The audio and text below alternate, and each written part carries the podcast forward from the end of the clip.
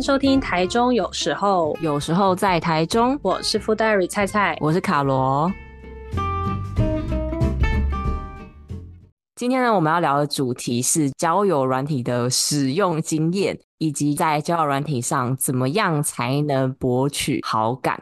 那为什么会有这个主题？其实是因为最近啊，我就是跟一些身边单身的朋友在聊天，然后就发现，其实像现在我们都出社会工作之后，就是好像真的很难在工作场合上再认识到更多的就是异性朋友。那因为其实我自己个人是没有用过交友软体啦，菜菜你有用过吗？哦，我是交友软体达人。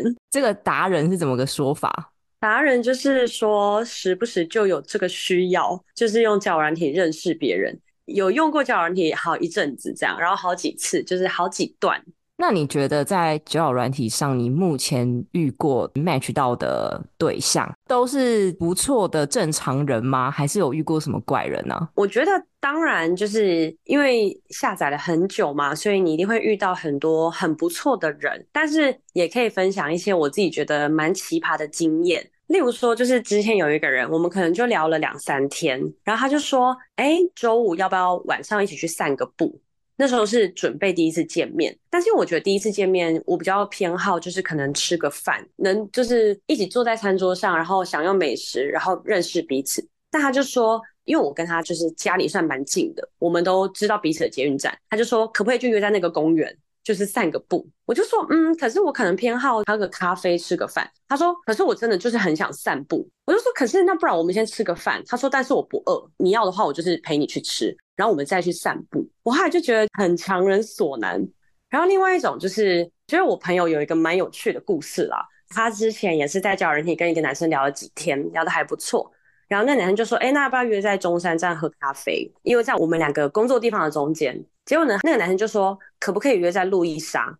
后来我朋友就说，哎、可是中山店其实有蛮多就是可爱的咖啡厅。我朋友就传了两三家，就是 Google Map 的 option 给他。然后那个男生就说，哦，可是这些咖啡厅呢，我我平常就是只偏好周末去，我平日的话我就只能喝路易莎。但是我们就会觉得你好像就是用一个最便宜的方式，快速的看到可能这个本人是你的菜，然后你就想要决定就是要闪或是不闪。欢迎男生来反驳。对，但是我觉得好歹也星巴克吧，就路易莎真的很敷衍。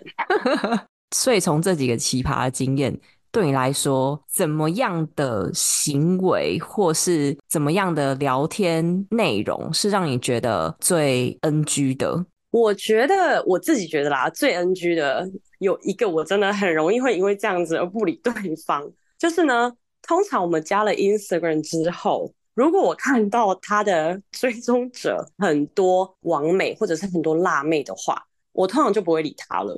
为什么？你会觉得就是他是猪哥吗？还是 我觉得就是猪哥，或者是乱枪打鸟啊？因为我曾经真的有跟一个男生 match，然后我就看到哇，追踪一千多个人，随便滑都是没，我就觉得哦，我们我们不是同样的人，对哦，好。但我觉得你说如果是交友软体，嗯，以讲话来说好了。我觉得还有一个吧，就是因为像假如说 Bumble，女生必须要主动密男生，然后每个人不一样，但对我来说，其实要主动密对方，我觉得对我来说很困难，所以我唯一能做的就是我会跟你讲嗨，那我可能就会 expect 男生就是会说嗨，然后想一个话题。那通常假如说那个人叫 Lucas 好了，我说 Hey Lucas，然后他回我 Hey 或是嗨，我就不会再回他了。哦，大概懂你的感觉，就是对。好，因为假设我们是，就像我们不管是不是异性朋友啊，就是你在认识一个新朋友的时候，就如果你是真心想要跟对方认识，感觉你应该要主动开个话题的那种感觉。对，那那我可以理解，我觉得有些男生可能就会觉得说，啊，为什么我们一定要男生开话题？就是你们女生不能开吗？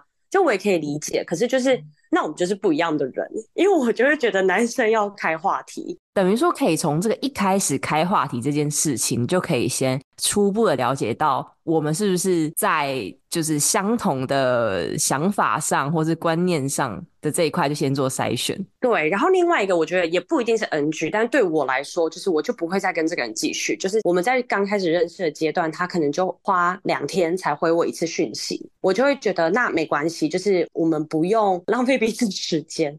当然，我朋友也会讲说，就是他觉得这样很好啊，可能就代表这个人很忙，他很少用交友软体。但是我不知道哎、欸，我到现在还是觉得有一点难接受。我只要看到，假如说我刚跟你认识，然后你可能两天没回我，我就我就不会回你了。我觉得这也蛮合理的、欸。如果你这么久都不回我，代表你是不是就其实对我没有那么大的兴趣？那就也不用浪费彼此时间。对对对，就像刚热恋的情侣好了，一定是每天都很疯狂一直传讯息啊，因为你就是还就是很喜欢对方嘛。对，所以我觉得就是因为交友软体更加是素食的爱情，所以很多时候我就觉得说，哦，这个不合，那就算了吧，我们不要勉强，就是就 move on 这样，然后就继续滑。那除了这些 NG 的行为之外，不然你分享一下哪些行为是让你会特别对这个人有好感度倍增的一些举动？我觉得好感度倍增应该是比较出来的，因为我刚突然想到你刚刚讲那个 NG 啊。有时候就是可能有些人会忘记我跟他讲什么，然后或者是他会可能跟别的女生聊天，然后把他套在我身上，因为他以为是我讲的。嗯，哦，这个超 NG 吧？对。然后，但是说我觉得加分的行为就是他记得我讲什么。嗯嗯。因为其实就刚刚讲的，就是交友软体很速食，所以我可以理解，可能每个人都会同时跟很多人聊天，但是你有没有花心思注意每一个人讲的话，这个就很重要。所以，假如说我有一天讲说啊，我怎样，我们公司怎样，我怎么样，然后你之后突然提到，我就会觉得哦，你你真的有在听我讲话，就是你心里有我，我就觉得蛮加分的。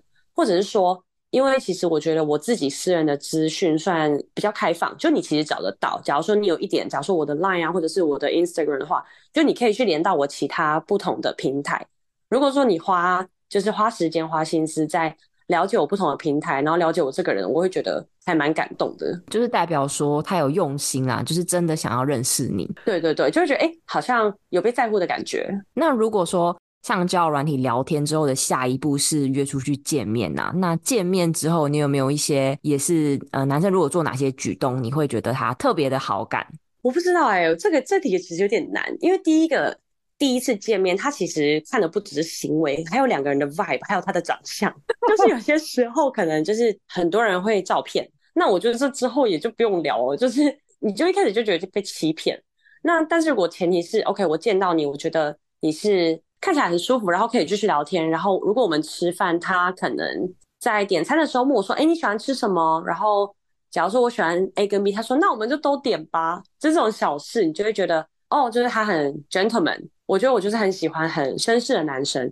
那当然就是就是，假如说第一次吃饭，如果男生是就是发自内心真的觉得说，就是哦，Thank you for coming，就是你花了时间跟花了心血出来见我，我觉得呃，我想要请你吃第一顿饭。我觉得不管就是也可以是一两百块的面，但是如果你有这个 gesture 有这个举动，我会觉得很加分。那当然第二次如果说我们轮流请，我觉得也没差。但是第一次如果男生能主动 offer 这个东西，我觉得是。对我来说是很加分的。网络上也蛮多人对于第一次见面约出去到底是不是要均分，或者是男方付钱这件事情，也蛮多人在讨论跟争执，就是各执一词啊。所以那像以你的状况来说，你之前遇过的经验是如何啊？我觉得我遇到比较多都是均分。然后我其实还蛮惊讶的，因为我在几年前还没就是 not in the market 的时候，我见过几个男生，他们都是坚持不让我付钱。然后但是最近，哎，我遇到的都是均分，我不知道是我可能变了，还是说就是市场变了。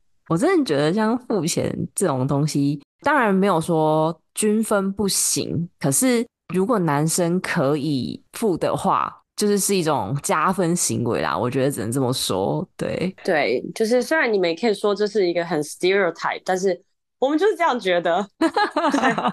欸，那就因为我刚刚前面有讲到嘛，我就是完全没有用过交友软体。那我历任以来交往过的对象也都是从就是生活中认识的人，然后从朋友慢慢变成情人的。那像对你来说，你之前也有交往过，就是从朋友变男友的。跟你现在如果从交友软体认识的人，然后之后晋升为情侣的，你觉得这两种有什么不一样啊？我觉得很不一样诶、因为在交友软体的世界里面，因为我第一次认识你这个陌生人，我可以把自己就是行销 as like a totally perfect person，所以可能对方就会觉得天哪，就是你就是我要的。然后女生有时候恋爱脑就觉得说，哦，我找到我的 love of my life。但如果说你们是先从朋友开始在交往的话，你是先从就是真实的他，然后你是真的喜欢他的个性，你是喜欢真的喜欢他的互动，所以你们才会间接成为情侣。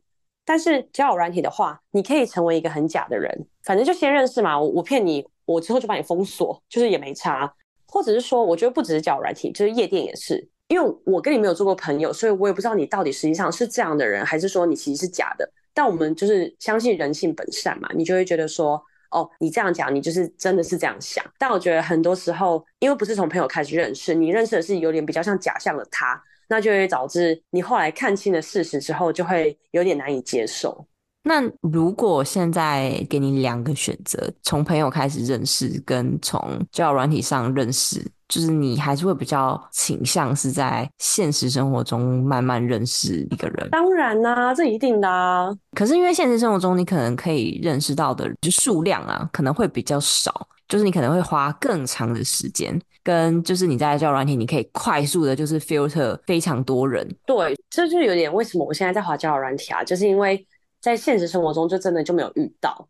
然后我觉得，因为像我们现在三十以三十岁以上 的生活就是工作嘛，然后同事啊，不然就是你很熟悉，就以前的那些熟悉的朋友，所以其实真的还蛮难去认识朋友。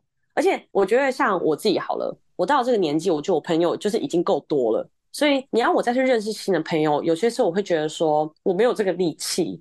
那当然，我怎么样会有力气？就是我知道说，OK，这个人可能 potentially 会变成我的另一半，那我就会以这样的心态去认识他。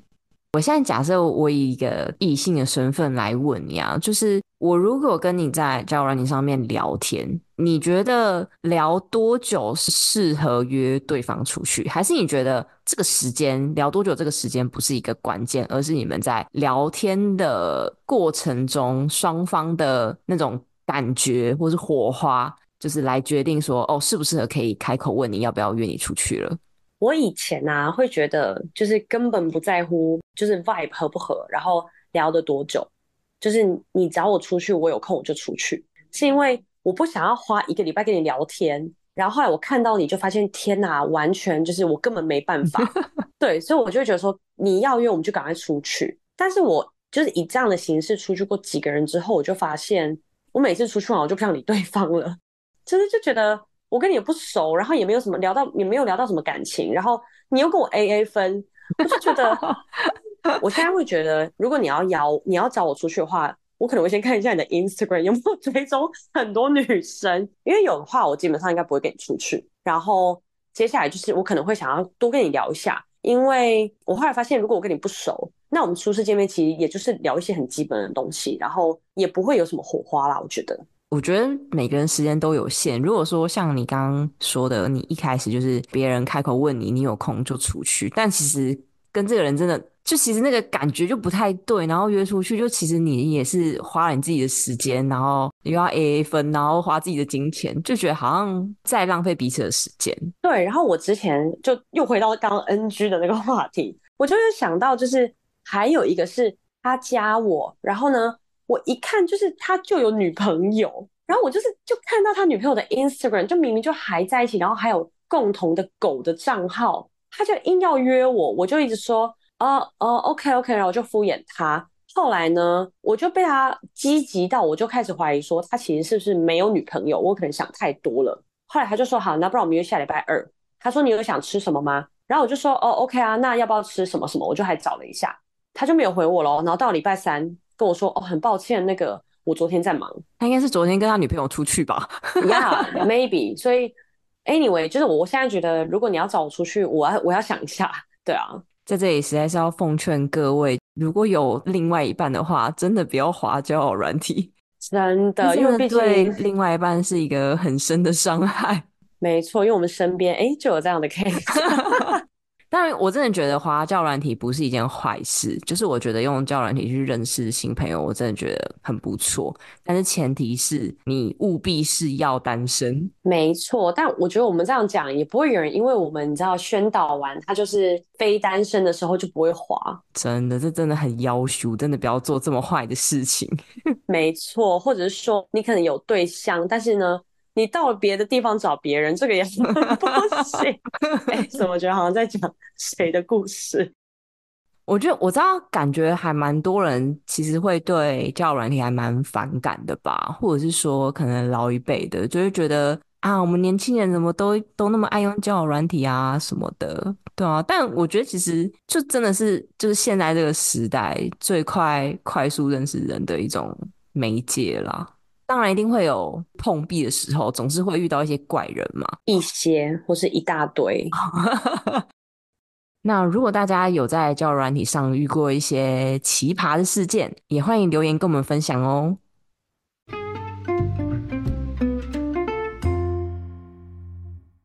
又来到我们最后的美食分享时间。没错，现在呢，我们录音的当下，我跟卡罗我们在板桥，我们今天去吃了板桥的排队拉面美食，叫做玄日拉面。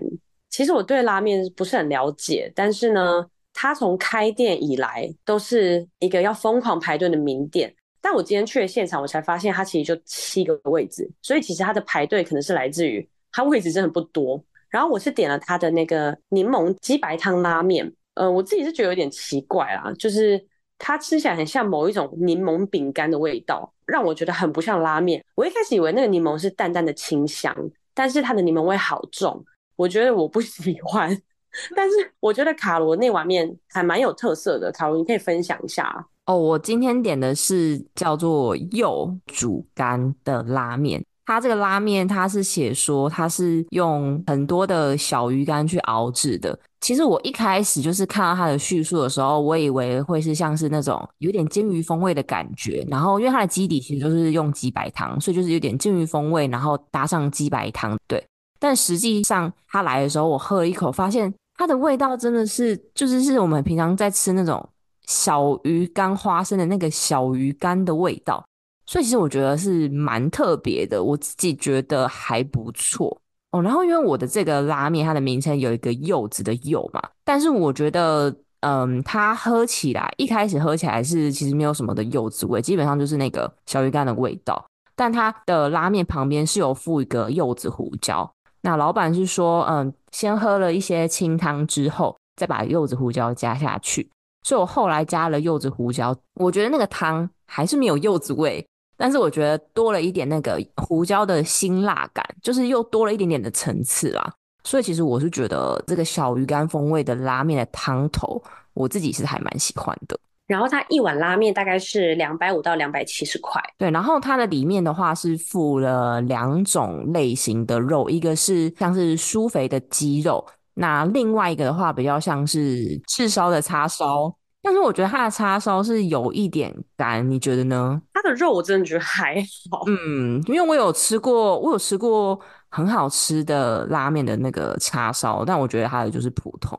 对，就是它有那个叉烧的炙烧的味道。但它的肉就是没有很香，然后就是嗯蛮普通的。对，就是苏菲很嫩啦，苏菲很嫩。但因为苏菲没有不嫩的啊。哦、对，我只是想要你知道给他一点好话，就是毕竟我刚刚说他还好这样。那你觉得，因为你很喜欢吃拉面嘛？对，你觉得这家就是你会再访吗？这家店如果说他不用排队超过二十分钟的话。我觉得我会再去吃，就是吃我刚刚说的那个柚子的小鱼干风味的拉面。我、哦、真的哦，你让我想一下，但是我觉得它肉真的不好吃哎。我觉得这句话可以录进去，因为说真的，我真的觉得它的肉就是 真的不算是好吃的，对，真的偏干。对啊，就假如说你下次有幸来板桥玩，你会说哎。欸菜菜，我们再去吃一次玄日拉面吗？我不会，我是说我想要吃别家，我想要吃别家没吃过的。那你就不会再访啊？没有，因为我一开始刚刚说我会再访，是因为觉得，哎、欸，其实我觉得它的汤是我在其他地方没有喝过的口味，然后我觉得不错。可是我又想到，我觉得它的肉又不好吃，所以你知道，就是有点难界定我到底会不会再访。那听起来就是，假如说没有吃过这家的话，你可以去吃那个小鱼干拉面，可以去试试看。但要不要再访就嗯，对，但至少推荐去吃一次。对对对，以上就是我们今天介绍的，算美食吗？特色食物。希望菜菜以后再带我到板桥吃其他的拉面店喽。没问题。我们这集就到这边，喜欢的话记得帮我们订阅、留言、留评价。那我们下一集见，拜拜。拜拜。